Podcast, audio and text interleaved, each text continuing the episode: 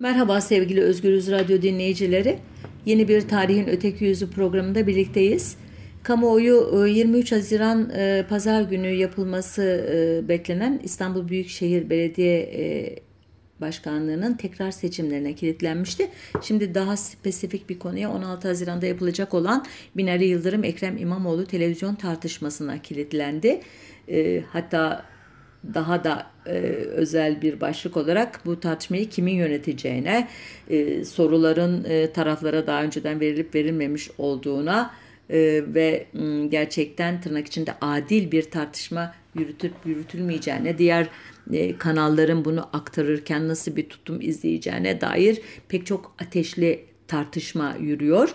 E, ben e, genel olarak Burjuva demokrasisi seçimler ve sandık e, sonuçları hakkındaki kanaatlerim. Özel olarak da e, Türkiye'deki tek adam rejiminin uygulamalarının kapasitesi e, nedeniyle 23 Haziran'da ortaya çıkacak sonucun bırakın emekçi sınıfların sorunlarını çözmeyi İstanbul'un en sıradan e, işte belediye sorunlarını bile e, çözemeyeceğini e, sosyal medyada defalarca dile getirmiş biri olarak bu heyecanı en hafif deyimiyle dokunaklı buluyorum ama e, özellikle gençler açısından ilginç bir tecrübe olduğunun da farkındayım.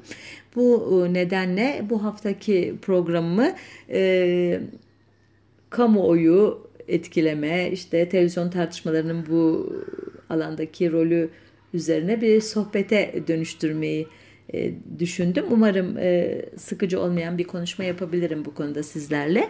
E, önce terimin kamu kısmına dair birkaç bilgi vermek istiyorum. Romalılar döneminde Latince halk anlamına gelen publicus teriminden geliyor. Bugün kamu için kullanılan Batı dillerindeki terimlerin kökü e, terimler. E, Orta Çağ'da kamu deyince akla aristokrasinin, soyların yani sarayın uygulamaları gelirmiş.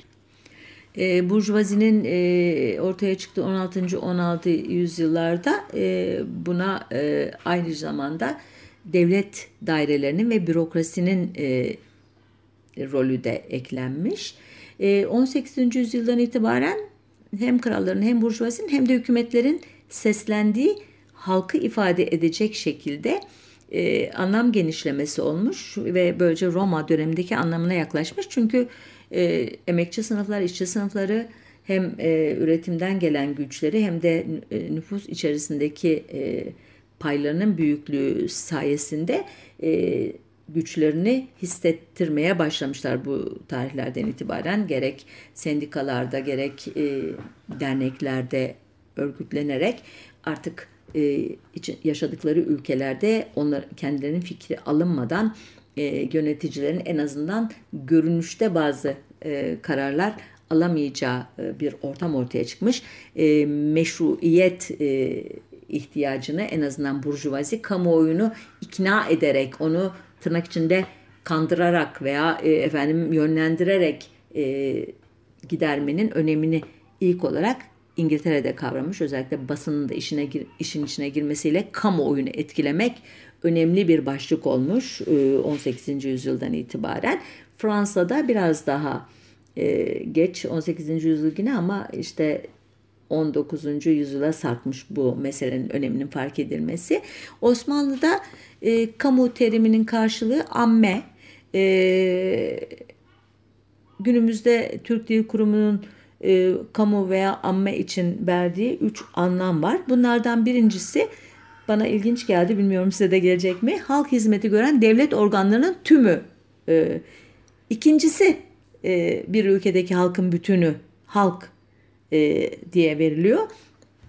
Görüldüğü gibi bizde e, kelimenin birincil anlamında halk değil devlet var. Adeta ortaçağ e, dönemindeki kamu e, tartışmalarını hatırlatan bir şey bu. E, bunu destekleyen bir başka bilgi de aynı sözlüğün kamu yararı terimine verdiği karşılıklar diyor ki devletin gereksinimlerine cevap veren ve bu ihtiyaçları karşılayan devlete yarar sağlayan değerler bütünü.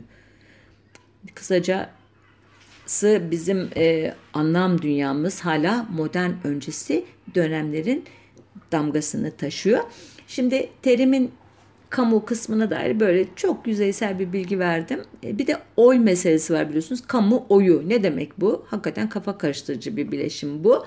Osmanlı döneminde e, efkarı umumiye deniyormuş. Yani genelin toplumun fikirleri anlamına veya e, efkarı amme, kamunun fikirleri anlamına gelen bir terim de var. E, orada oy anlamına gelen herhangi bir e, şeyi unsur yok bu terimin içinde. Bu 1930'larda e, zirveye çıkan Öztürkçecilik akımı ile ilgili bir sorun. yani kamu oy bunu da aşmak için bir ara işte kamu oy diyelim demişler ama o tutmamış. Kamuoyu böyle dilimize miras kalmış. Türk Kurumu kamuoyu için şu tarifleri yapıyor. Bir konuyla ilgili halkın genel düşüncesi, halk oyu amme efkarı. İki, toplumsal yaşamın olay ve olguları konusunda toplumsal kümelerin ya da toplumun ortaklaşa yargısını yansıtan düşünce ve kavramların toplamı. Ve son olarak da bir insanın eylemleri konusunda çevresindekilerin onaylayıcı ya da kınayıcı tutumları. Şimdi bu e, tanımlar aslında 16 Haziran'da iki e, belediye başkanı adayının tartışmasından e, beklenen sonuçları tarif ediyor. En azından bir kesişim kümesi olarak o tartışma sırasında e, ne öyle şeyler söyleyecekleri, öyle e, e, işte jestler, mimikler yapacakları e, düşünülüyor ki sonuçta e, kamuoyu denilen e, o tanımlanması zor olan e, şey unsur e, adaylardan birinden ya da ötekinden yana tutum takınarak 23 Haziran'da da oyunu ona uygun olarak verecek. Şimdi e, tanımları yaptıktan sonra e, tarihe e, dönelim izninizle. E, barbar çağlarda kamuoyu diye bir şey var mı bilmiyorum. Muhtemelen yoktu. E, ama antik dönemde yani insanlık tarihinin başlangıcından e, orta çağa kadar ki e, dönemde özellikle e, Yunan şehir devletlerinin egemen olduğu çağda e, şehir devletlerinin agorasında, meclisinde, sokaklarında, okullarında, tiyatrolarında, tapınaklarında ve de soyluların evlerindeki simpozyum denilen e, geniş katılımlı ziyafetlerde atılan nutuklar, e, bunlara yönelik tezahüratlar, yapılan sohbetler, kulaklara fısıldanan dedikodular e, kamuoyu e, denilen şeyin e, ilk tezahürleriydi diyor bu konuda çalışanlar. Ama daha önemlisi yılda e, 40 kez toplanan ve e, özgür yurttaşların katıldığı eklesya denilen toplantılar e, kamuoyunu oluştururdu. Buradaki özgür yurttaşlar terimi e, kulağınızda kalsın. E, bugün e, demokrasinin beşiği diye tarif edilen e, Yunan e, site devletleri özellikle Atina e, demokrasi sadece özgür yurttaşların onların da erkek cinsinin katılımıyla oluşmuş bir sistemdi. E, bu konuya belki bir başka programda döneriz. E, yine antik dönemin bir diğer e, merkezi olan Roma e, İmparatorluğunda ise ki milattan önce 1. yüzyılda İmparator Augustus'un e, kurduğu kabul edilir Roma İmparatorluğunu e, ve 475 yılında tarihe gömülünceye kadar da Pax Romana yani Roma barışı veya Roma hukuku gibi önemli kavramları e, hediye eden uygulamalar açısından çok önemsenir bu dönem. O dönemde Vox Populi, Vox Dei yani halkın sesi Tanrı'nın sesidir e, şeklinde bir düstur e, şiar edilmiş. E, aslında burada tam bir e, şey de var böyle kandırmacalı bir durum da var. Halkın sesi Tanrı'nın sesi mi yoksa Tanrı'nın sesi halkın sesi mi? Zaman zaman birbirinin yerine e, de kullanılabilecek bir e, bu vecize yani Vox Populi'yi Vox Dei'nin arkasına da geçirebilirsiniz. E, peki bunu nasıl e, hayata geçirmişler? Yaptıkları çok fazla e, bir şey değil aslında. Meclisin müzakere zabıtlarını kamusal alanda yayınlamak ve halk tarafından tartışılmasını sağlamak e, yaptıkları önemli şey. Bunu e, ilk yapan da Sezar. E, araştırmacılar diyorlar ki herhalde modern anlamda kamuoyunun önemli ilk keşfeden kişi odur. E, yine Roma döneminde e, e, Cicero ya da Cicero ya da e, Marcus Porcius Cato gibi ünlü hatipler e, konuşmalarıyla e, özgür yurttaşları etkilemeye çalışırlar. Onların e, konuşmalarına verilen tepkiler de kamuoyunun fikri hakkında bir e, bilgi verirmiş yönetenlere. E, bunun dışında çok önemli bir kamuoyu oluşturma mekanı hipodromlar. Özellikle Roma'nın 170 bin seyirci kapasiteli Circus Maximus'u ile bizim Bizans dediğimiz Doğu Roma'nın başkenti Konstantinopolis'in yine e, kaynaklara göre 60 ila 100 e, bin seyirci kapasiteli hipodromu kamuoyunun e, ortaya çıktığı alanlar. Hmm, bu e, hipodromlarda e, 2, 4 ya da 6 at tarafından e, sürülen iki tere, tekerlekli arabaların oluşturduğu takımlar e, yarışıyor. E, bu e, araba yarışı takımları e, tarihte önce işte sarı, kırmızı, beyaz, mavi, yeşil ve mor gibi çeşitli renklerle anılırlarmış ama sonra azala azala esas olarak maviler ve yeşiller adlı iki e, takım etrafında şekillenmiş yarışlar. E, o kadar e, popülermiş ki bu yarışlar e, diğer gözde eğlence olan gladyatör yarışmalarının dört katı seyirci gelirmiş araba yarışı e, e, günlerinde hipodromlara. Bazı yarışlar 250 bin kişi falan tarafından izlenmiş tarihsel kayıtlara göre. E, bu ilgiyi ve bu ortamda e, ki yaratılan etkiyi anlatmak için e, Romalı hiciv yazarı Juvenal'ın e, halk için yarışlar ekmek kadar önemlidir anlamına gelen panem et circenses ifadesi e, günümüze kadar yaşamış bir siyasal özdeyiş. E, buradaki m, araba yarışı terimi yerine e, futbolu koyabilirsiniz. Yani futbol sadece futbol değildir diye e, tarif edildiği e, e gibi e, futbol yoluyla kitlelerin afyonlandığını iddia eden biliyorsunuz birçok e, siyasal araştırmacı var. E, bu e, araba yarışlarında e, yapılan e, tezahüratlar e, bu tezahüratın biçimi ve şiddeti halkın saray politikalarına ilişkin görüşleri hakkında önemli bir fikir verilmiş imparatorlara. E, Bizans tarihi boyunca e, bu takımlar bazı imparatorların tahta geçilmesinde bazılarının indirilmesinde önemli rol oynamış.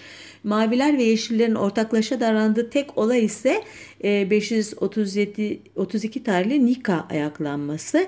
Adını isyancıların zafer zafer nidalarından alan bu ayaklanma sırasında e, Konstantinopolis baştan aşağı yıkılmış, imparator şehirden kaçmaya kalkmış. İsyancılar ancak İtalya'dan getirilen birlikler tarafından etkisiz hale getirilebilmişti.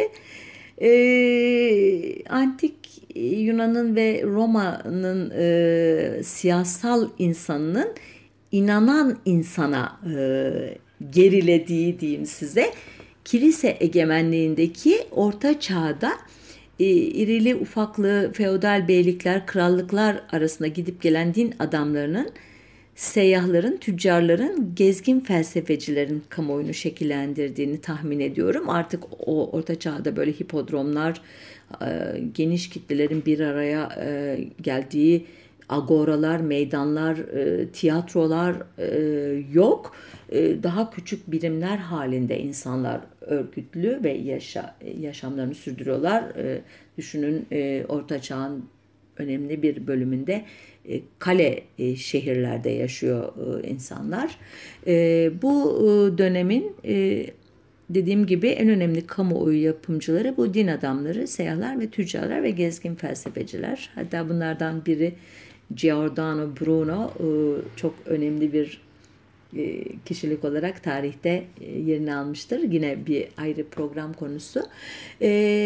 Aydınlanma çağı dediğimiz e, dönemde ise yani 18. yüzyıl esas olarak e, başlangıcı kabul edilebilir. Pascal, e, Locke, Voltaire, Rousseau, Hegel, Bentham, Tocqueville gibi düşünürler kamuoyu denilen şeyi şekillendirmişler. Bugün kamuoyu deyince ise toplumun genelinin e, aklına hem tecrübeleri hem e, bilgileriyle e, oluşturduğu ortak kanaat geliyor. E, Bourdieu'nun veciz ifadesiyle eskiden Tanrı bizimledir diyen siyaset adamı bugün kamuoyu bizimledir diyor. E, peki kamuoyunun e, fikriyatı, eğilimleri önceden bilinebilir mi e, derseniz bu da kamuoyu araştırmaları denilen e, alanın konusu. E, ilk kamuoyu araştırması 1879'da Amerika Birleşik Devletleri'nde biçer döver satan e, Ayer and Son e, firması tarafından kullanıcıların eğilimlerini ve gazetelerde bu konuda çıkan haberleri incelemek suretiyle yapılmış. E, bugünkü anlamda kamuoyu araştırmaları ise ancak 2. Dünya Savaşı'nda sonra yine Amerika'da başlıyor ve 1960'lı yıllardan itibaren Avrupa'da yaygın olarak kullanılıyor. Türkiye'de ise e, bilimsel olmayan ilk seçim araştırmasını 1950'lerde Demokrat Parti düzenlemişti. Bu araştırma İstanbul'un merkezi yerlerine örneğin Gülhane Parkı'na veya miting alanlarına konulan sandıklara oy atmak şeklinde yapılıyordu. Bu sandıklarda bazen on binlerce kişi oy kullanırdı. Sonuçlar ertesi gün gazetelerde 8 sütuna manşette olacak şekilde yayınlanırdı. Ama 1957 seçimleri arifesinde e, bu e, anketlerde Demokrat Parti'nin oyu düşük çıkmaya başlayınca e, İstanbul'un e, ünlü valisi Şehremini yani belediye başkanı Kemal Hadımlı bu oylama işlemini yasaklamıştı. E, kamuoyu araştırmalarının önemine dair ilk bilimsel yayın Halk Efkarı ve Yoklaması adıyla 1954 yılında Seha Meray tarafından yapıldı. E, bilimsel yöntemlerle ilk kamuoyu araştırmasını yapan ise 1956'da e, Nermin Abadan Unat oldu. Ankara Üniversitesi'nde oluşturduğu bir birim e, aracılığıyla siyasi liderler üzerine bir araştırma yaptı Abadan Unat. Ancak sonuçlarını herhangi bir yerde yayınlamadı. Zaten oluşturduğu bilim de kısa sürede engellemeler sonucunda kapatılmıştı. İlk araştırma şirketi ise Nezih Nezih'in 1961'de kurduğu PEVA idi. Bu şirketin ilk bilimsel araştırması e, ticaret odasında çalışanların maaşlarıyla piyasada ödenen maaşların karşılaştırılması konusunda idi. İlk seçim araştırmasını 1975'te Milliyet Gazetesi sipariş etmişti. O, o yıl e, ara seçimler yapılacaktı ve Ankara ili hakkındaki çalışmayı e, Ankara Üniversitesi Siyasal Bilgiler Fakültesinden biraz önce adını saygıyla andığım Nermin Abadan Unat, Türkan Altan, Doğu Ergil ve Ahmet Taner Kışlalı yürütmüştü. E, 1975'te kurulan PR, 1977 seçimleri için Politika Gazetesi'ne ve 1978'de Tercüman Gazetesi'ne seçim araştırması yaparak bu alandaki bir başka ilki gerçekleştirmişti. 1980 darbesinden sonra yapılan ilk genel seçimler 1983 e, seçimleri yani kamuoyu araştırmalarının popülerleşmesine neden oldu. Şimdi e, biraz önce demiştim ki bu 16 Haziran e, günü yapılacak olan televizyon tartışması kamuoyunu etkilemeye yönelik önemli bir e, olay diye takdim ediliyor. Bu yüzden de kamuoyu nedir ona bir bakalım. Ondan sonra da televizyon tartışmalarının tarihine göz atalım. Şimdi bu ikinci bölümde hızlıca onu yapmak e, istiyorum. E, televizyonun bu tür e, bir etkinlikte ya da bir kamuoyu yaratmada kullanılması ilk kez e, Amerika'da e, yaşanmış. 1960 yılında başkan adayları e, John F. Kennedy ve Richard Nixon'ın tartışması e, tahminlere göre 100 milyondan kişi, fazla kişi tarafından izlenmiş. Başlangıçta Nixon favoriymiş çünkü Nixon e, o sırada e, başkan yardım hem de kimin e, Eisenhower gibi çok etkili bir başkanın yardımcısı. Bu yüzden e, devlet kademelerinde, e, derin mahfillerde çok önemli bağlantıları var. E, bu bağlantılar sayesinde çok fazla tırnak içerisinde bilgiye sahip. Kennedy ise çok acemi bir aday. Büyük bir ailenin e, evladı ama işte temsilciler meclisinde Demokrat Parti'nin Massachusetts temsilcisi olarak görev almak dışında çok önemli bir rolü yok. Bu yüzden herkes bu e, tartışma programından Nixon'ın galip çıkacağından emin. E, ancak e, biliyorsunuz seçimleri e, Kennedy kazanıyor. E, işin ilginç yanı tartışma programından sonra yapılan telefon anketlerinde e, tartışmayı radyodan dinleyenler seçimi Nixon'ın kazanacağını tahmin ederken ağırlıklı olarak televizyondan izleyenler Kennedy'nin kazanacağını e, öngörüyorlar. Bu e, çok e, önemli bir e, unsur olarak e, araştırma literatürüne geçiyor. Çünkü Kennedy'nin vücut dili, mimikleri, e, bakışları aynı şekilde Nixon'ın buna verdiği cevaplar e, izleyicileri görsel olarak e, çok yönlendirici bir etkiye sahip e, olduğu anlaşılıyor.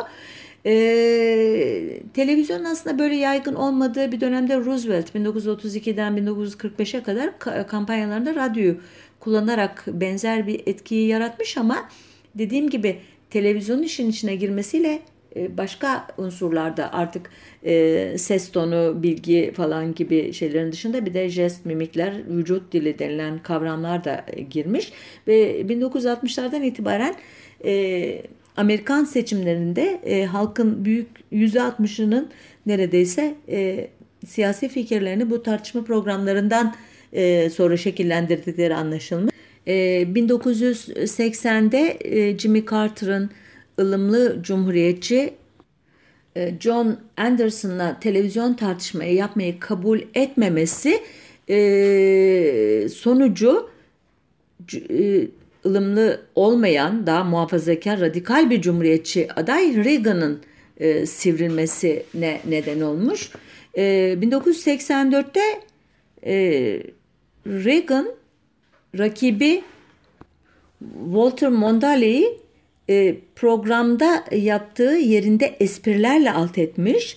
1992'de e, e, baba George Bush ile Bill Clinton arasındaki tartışmada Bush'un yardımcısı Ross'un işte Clinton'a yönelik aşağılayıcı tavırlarına müdahale etmemesi, Clinton'a tepeden bakan kibirli tavrı e, televizyon programını izleyenlerde e, aleyhine işlemiş ve e, Clinton bu seçimi bu yüzden kazandı diyenler var. Bir örnekte e, Avrupa'dan vereyim. 1900 özür dilerim 2007 yılında Fransa'da e, başkanlık seçimleri sırasında Nicolas Sarkozy ile e, Ségolène Royal e, arasındaki e, televizyon tartışmalarında tarafların birbirine bağırıp çağırması her ikisinin de aleyhine olmuş ve biliyorsunuz ikisi de siyaset sahnesinden silindiler. Ee, peki bu adaylar neyi tartışıyorlardı kamuoyunun gözlerinde? Neydi bu tartışmaları böylesine önemli kılan? İçerik mi, biçim mi, e, davranışlar mı hakikaten?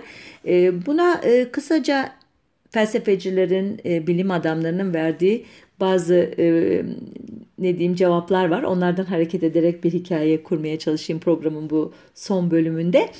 E, biliyorsunuz Bacon bilgi iktidardır demişti ama e, Fransız düşünürü, çağdaş Fransız düşünürü, düşünür Foucault bunu biraz daha farklı bir şekilde ifade etti.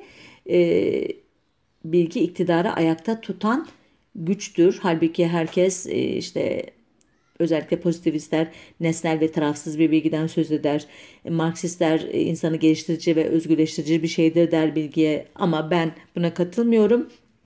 E, iktidar bilgi yoluyla toplumun kılcal damarlarına sızar ve e, iktidarını kurumsallaştırır dedi. E, küresel köy e, lafının mucidi Marshall McLuhan ise e, bilim kurguyu yaşıyoruz diye ekleme yaptı buna. E, bu cümleyi de e, Donna Haraway'in bilim ve kurgu arasındaki fark optik bir yanılsamaya dönüştü saptamasına cevaben söylemişti. Artık e, biliyoruz ki e, bilimin taşıdığı ağır yükü taşımakla e, kendini sınırlamadığı için daldan dala konmakta özgür e, hisseden kurgu e, edebiyata has değil artık. Sosyal bilimler kurgusu diye de bir şey var. E, örneğin politikacılar e, acaba kamuoyu araştırmaları seçmen davranışlarını etkiliyor mu diye sürekli endişe duyarlar ya. E, Baudelaire bu sorunun cevaplanamaz olduğunu söylüyor. E, kamuoyu araştırmaları acaba gerçeğin tam bir fotoğrafını çekebilir mi e, sorusuna da karar verilemez diyor. Yani 16 Haziran gecesi ortaya çıkan tablonun e, kamuoyuna nasıl bir e, yön vereceği, nasıl bir etki yapacağını aslında öngörmemiz çok zor. Neden? E, buna çeşitli cevaplar var bilim adamları tarafından verilen. Örneğin ilk kez 1965'te Almanya'da gözlenen ve Elizabeth Nolle Neumann tarafından tarif edilen suskunluk sarmalı teoremine göre sadece birbirini tanıyan insanların oluşturduğu gruplar değil toplumun geneli de kendisine benzemeyen, kendisi gibi düşünmeyen üyeleri dışlamaya eğilimlidir. Bireylerde adeta genetik bir bilgi haline gelen bu dışlanma korkusu yüzünden bireyler e, çevrelerinde hangi fikir ve davranışların benimsendiğini veya reddedildiğini veya hangi fikir ve davranışların taraftarlarının arttığını veya azaldığını sürekli gözlemlerler. Yani düzenli olarak bir çeşit kamuoyu yoklaması yaparlar kendilerine göre. Sonunda ortaya çıkan kanaatleri doğrultusunda eğer kendilerine yakın fikirlerin daha çok taraftarı olduğunu düşünürlerse kendilerini güvende hissedip konuşmaya başlarlar. Aksi durumda susarlar.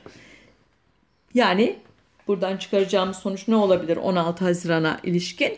Ee, örneğin e, kamuoyunda e, Binali Yıldırım'ın çok daha etkili olduğu yönde bir kanaat oluşursa bu sefer aksine ona o güne kadar e, yönelmemiş olan kitlelerin ya onaylanan davranış bu, egemen olan bu, iktidara ge, e, geçecek olan fi, kişi bu. O halde ben onunla uyum içerisinde olayım diye düşünerek ona yönelmesi ihtimalinden söz ediyor bu teorem, suskunluk sarmalı teoremi. Ancak ümitsizliğe e, kapılmayalım. Bunun tam tersini e, te, savlayan e, teoremler de var. Örneğin e, kaybedeceği varsayılana destek olma eğiliminden söz ediyor bazı bilim adamları. Bazıları diyor ki e, en istenmeyenin kazanılacağı ortaya çıktığında e, insanların bir kısmı kendi eğilimine en yakın olana yönelir. Yani taktik oy e, kullanır ki bu bugün HDP'li seçmenin yapacağı varsayılan davranış biçimi. Bir de Thomas teoremi diye bir şey var. Eğer bir şeye gerçek etiketini yapıştırırsak o gerçek haline gelir diyor. bu da ilginç. Yani ya işte şu aday kazanacak şeklinde güçlü bir kanaate sahipseniz bunu gerçekleştirecek eylemler yapacağınız için daha çok onu sonuçta gerçekleştirirsiniz anlamına geliyor bu. Ee, bunun biraz akrabası olan bir başka e, kavram da kendi kendini gerçekleştiren kehanet. Batı dillerinde İngilizce'de karşılığı self-fulfilling prophecy dedikleri şey.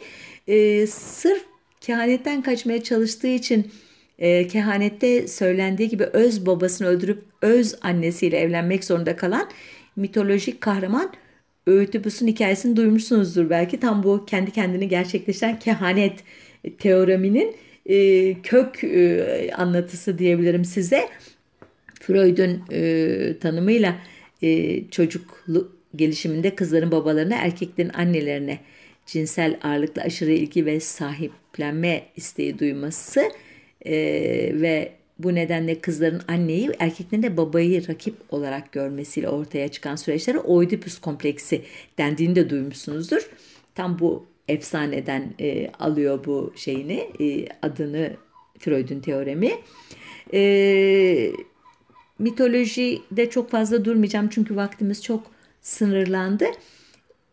Ama yine Baudrillard'ın e, anlattığı bir kendi kendini gerçekleştiren kehanet öyküsünü paylaşmak istiyorum. Benim çok hoşuma gidiyor. Çok düşündürücü buluyorum.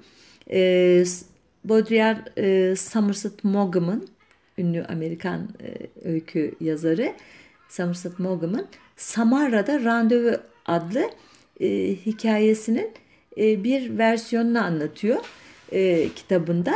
E, bu hikaye zamanın birinde geçiyor.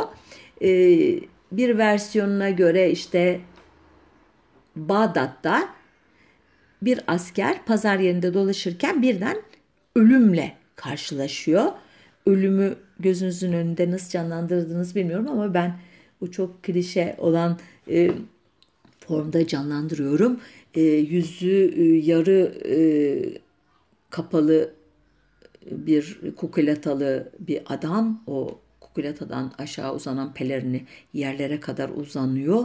Yüzünü seçemiyoruz. Hafif ağzı gölgeli alanın dışında kalmış belki. Elinde bir orak e, tutuyor. O orak yere saplı gibi duruyor ve e, ürpertiler e, uyandırıyor bizde onun görüntüsü. İşte bu ölüm figürüyle asker göz göze geliyor ve ölümün kendisine bir işaret yaptığını düşünüyor ve korku içinde saraya doğru koşmaya başlıyor o asker ve sultanın huzuruna çıkıyor ve en hızlı atını kendisine vermesi için yalvarıyor.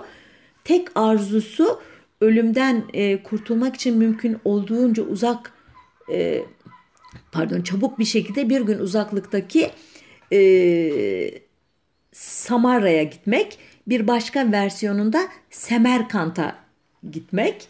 E, ben Semerkantlı versiyonunu daha çok seviyorum. Bundan sonra öyle diyeceğim şehrin adını. E, Sultan atı veriyor. Asker telaş içinde Semerkant'a doğru yola koyuluyor. E, Sultan ama bu konuya e, canı sıkılıyor, sıkılmış olarak en iyi adamını korkuttuğu için çıkışmak üzere ölümü sarayına çağırıyor. Hikaye bu ya. Ölüm şaşkınlıkla e, sultana diyor ki ben onu korkutmak istememiştim ki. Sadece onu bugün Bağdat'ta pazar yerinde görünce çok şaşırdım ya da Semerkant'a yakın bir başka şehirde neresi olabilir size bırakıyorum. Çok şaşırdım çünkü kendisiyle yarın Semerkant'ta randevumuz vardı.